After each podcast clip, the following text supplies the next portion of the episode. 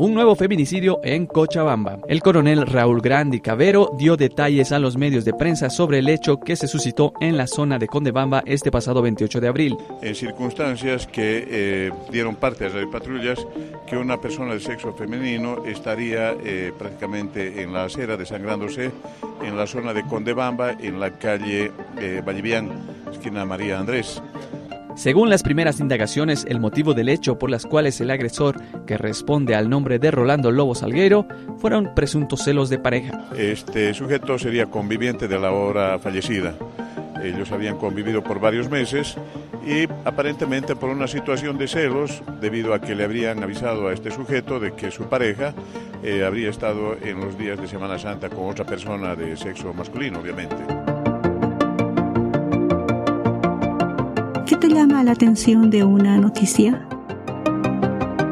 El tema de hoy es cómo se presentan las noticias de violencia a la mujer en los medios de comunicación. En los medios de comunicación.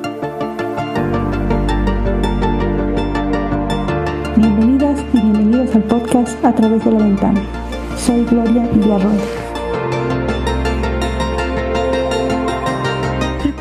escuchamos y vemos en los medios de comunicación noticias de casos de violencia. Tenemos cada uno un criterio sobre cómo llaman la atención para ver y escuchar este tipo de noticias. La presentación de violencia contra las mujeres en los medios de comunicación puede tener un impacto importante sobre cómo se percibe y se aborda este problema. Además, su impacto en la sociedad ¿Qué se quiere en la forma de dar estas noticias? ¿Qué se quiere en la forma de dar estas noticias? Informar, educar o causar sensacionalismo con fines comerciales. Fines comerciales. Los medios de comunicación a menudo presentan a las víctimas de violencia de manera estereotipada, responsabilizándolas de lo que les ha sucedido minimizando la gravedad de la violencia y presentando a los perpetradores de manera humanizada y con cierta compasión. Estas presentaciones conducen a la audiencia en cómo las personas perciben y responden a la violencia contra las mujeres. Los errores repetitivos son son recurrentes la presentación de casos de ataque sexual a menores y mujeres, esto conduce a tratar el tema como un acto más de agresión, por consecuencia, un acto rutinario, normalizando la violencia. Se presentan como crímenes pasionales en los que el móvil es el exceso de alcohol o los celos. Se culpa a la víctima por su comportamiento y se minimiza la gravedad del delito. El uso de ciertos términos también es un error. Se utiliza con frecuencia el término ultrajar como sinónimo de violación, pero esto es incorrecto, ya que el término refiere a la acción de ofender, injuriar o humillar, y no a una agresión sexual. La violencia física, la violación y el feminicidio son temas preferidos por los medios debido a su capacidad de captar audiencia. Captar audiencia describen al agresor como un hombre borracho y traicionado, lo que puede llevar a que se utilicen estos términos como atenuantes o para justificar la agresión y cómo la sociedad lo califica. Bien, buenos días. Este hecho ocurrió en el municipio de Minero en horas de la madrugada cuando Rodolfo Montaño Roda, de 40 años, que tiene denuncia ya anteriormente de violencia familiar, no tiene solo una denuncia, tiene tres denuncias de, violencia intrafamiliar. Él ingresa por el alambrado de la casa donde vive eh, su expareja, la señora Rosemary Fernández. Ella estaba descansando con sus dos niñas, una menor de 8 años y la otra pequeña de 4 años. Esta última es la que le clama, le implora a su papá de que no mate a su mamá. Porque este hombre, no conforme con golpearla, no conforme con agredirla físicamente, agarra un bote con alcohol, le, le echa prácticamente en casi todo el cuerpo y luego después le prende fuego. A consecuencia de este hecho, ella tiene quemaduras de primer grado en la parte de de los bustos, tiene quemaduras en el brazo. Ella se encuentra recibiendo atención médica en un centro hospitalario del municipio de Montero. Es importante destacar que el consumo de alcohol o drogas no justifica la violencia, ya que las personas que tienen un comportamiento violento lo tienen independientemente del consumo de estas sustancias. Ya lo vimos en un episodio anterior. Recordar que este comportamiento ya es propio de estas personas. El alcohol intensifica su conducta. Por otro lado, para captar la atención de la audiencia, los medios utilizan música dramática e imágenes impactantes de los golpes corporales y la ubicación del lugar donde ocurrió la agresión. Si eso no es suficiente, exponen las lágrimas de una mujer y un niño o niña para causar impacto. La lástima se convierte en factor de venta. Factor de venta.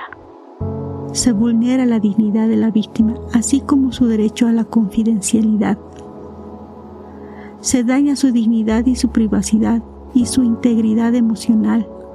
Los medios presentan o exponen a la víctima sin considerar el impacto emocional para ella y su familia.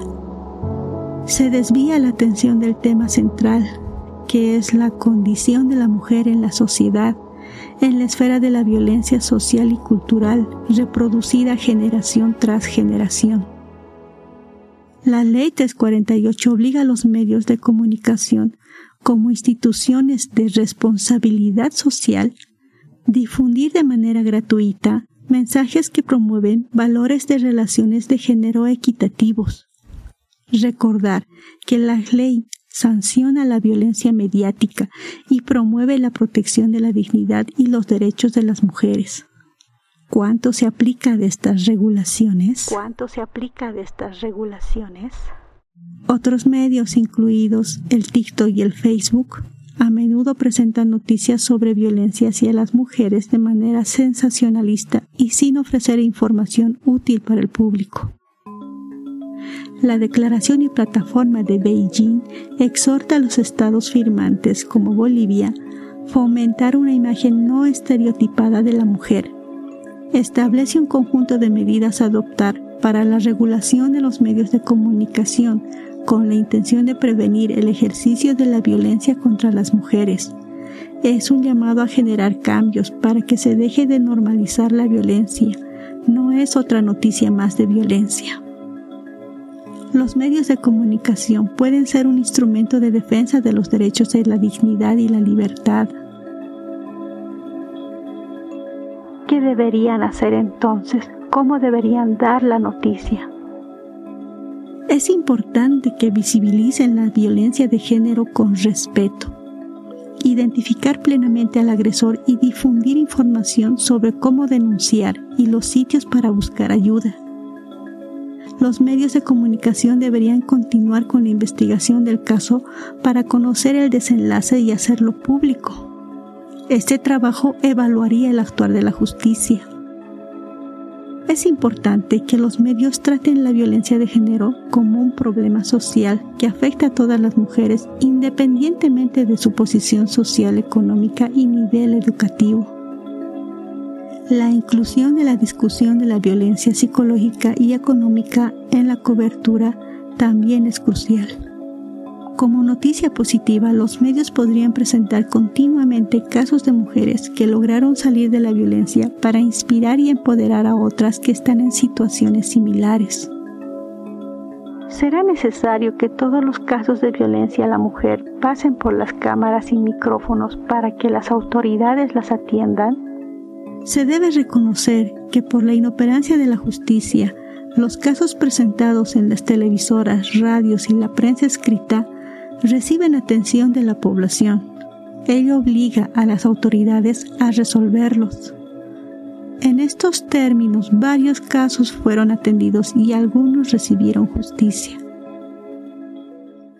Es importante reconocer que muchos casos de violencia hacia la mujer no reciben la atención necesaria de la justicia por lo que es necesario que los medios de comunicación informen sobre estos casos y presionen a las autoridades para que hagan su trabajo.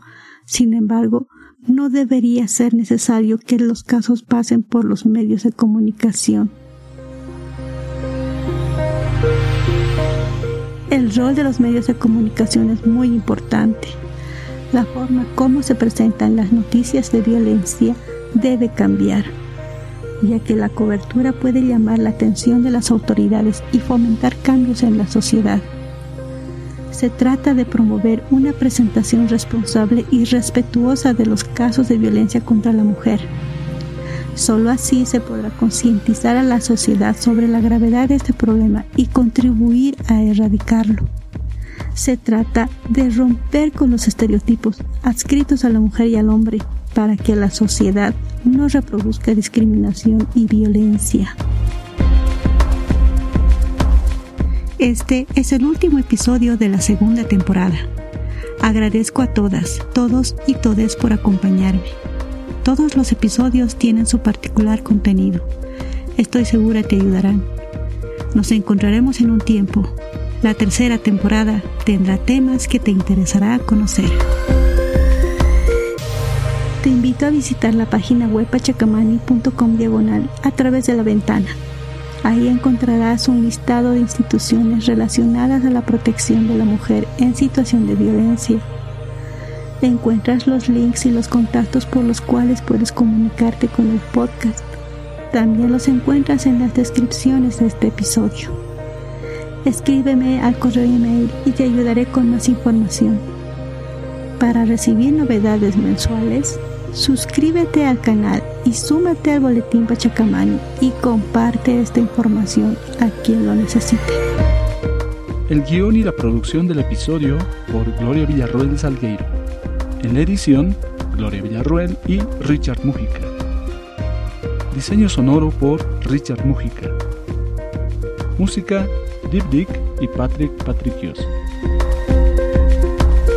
A través de la ventana es un podcast del colectivo Pachacamani, en coproducción con Camani Audio.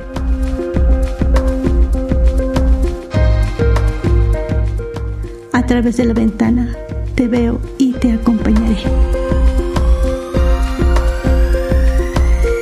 Producido por Camani Audio.